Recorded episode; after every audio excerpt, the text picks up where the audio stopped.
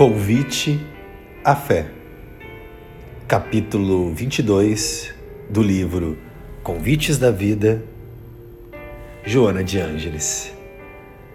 Se tivesseis a fé do tamanho de um grão de mostarda. Mateus, capítulo 17, versículo 20. Comenta a benfeitora. Para que a chama arda, é indispensável a sustentação pelo combustível. A fim de que o rio se agigante, a nascente prossegue sustentando-lhe o curso. A mesa, enriquecida pelo pão, sacrifica o grão de trigo generoso. No ministério da vida espiritual, a fim de que o homem sobreviva ao clima de desespero que irrompe de todo lado, com as altas cargas da aflição, do medo, da dúvida que se generalizam, a fé é imprescindível para a aquisição do equilíbrio. Seu milagre, todavia, depende do esforço despendido em prol da sua própria manutenção. A fé inata deve ser adicionada os valores de reflexão e da prece, de modo a canalizar a inspiração superior que passa a constituir fonte geradora de preservação do necessário capital da confiança.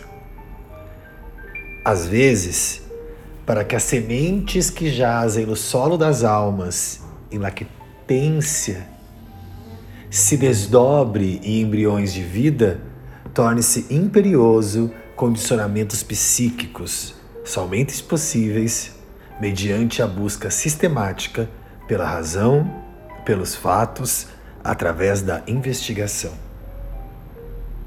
Seja, porém, como seja, o homem não pode prescindir do valioso contributo da fé, a fim de colimar os objetivos da reencarnação. Apressado ante a infeliz aplicação do avião nos jogos da guerra, Alberto Santos Dumont preferiu a fuga através do autocídio nefário. Porque a dinamite for usada para extermínio de povos, Alfredo Nobel amargurou-se até a desencarnação. Se tivessem fé, poderia acompanhar a marcha do progresso, ensejada pelos seus inventos, colocados a serviço mesmo da humanidade.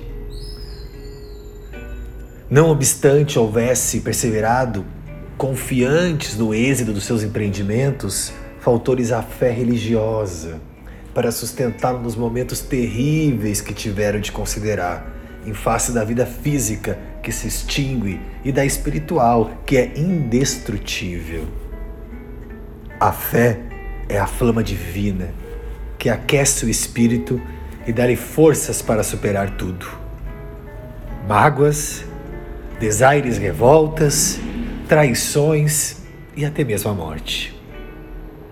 Alimentá-la para a própria paz é indeclinável dever que não podemos postergar.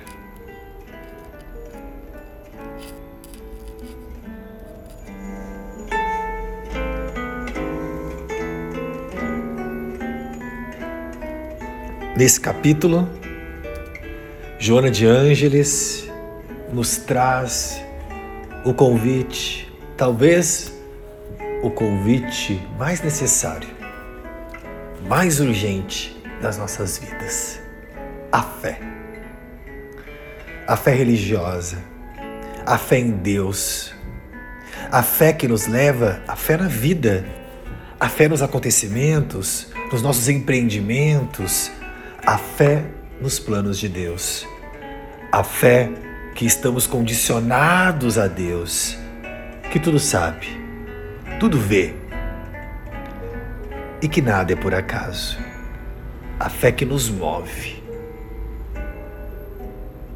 A mesa enriquecida pelo pão, diz a mentora, sacrifica o grão de trigo generoso, nos levando a entender que também nossas batalhas, nossas dificuldades, tudo o que passamos e encaramos com fé nos traz excelentes benefícios e crescimentos para o espírito, mas nos alerta.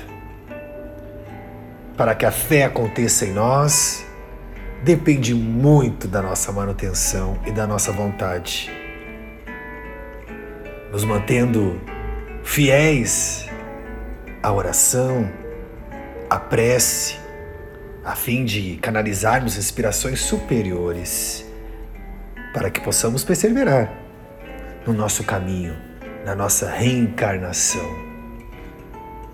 Então, com esse lindo capítulo, encerrando uma trajetória maravilhosa e iluminada dos nossos estudos, vamos ficar com o convite, com o convite sublime à fé e a renovarmos cada dia mais esse sentimento em nossos corações.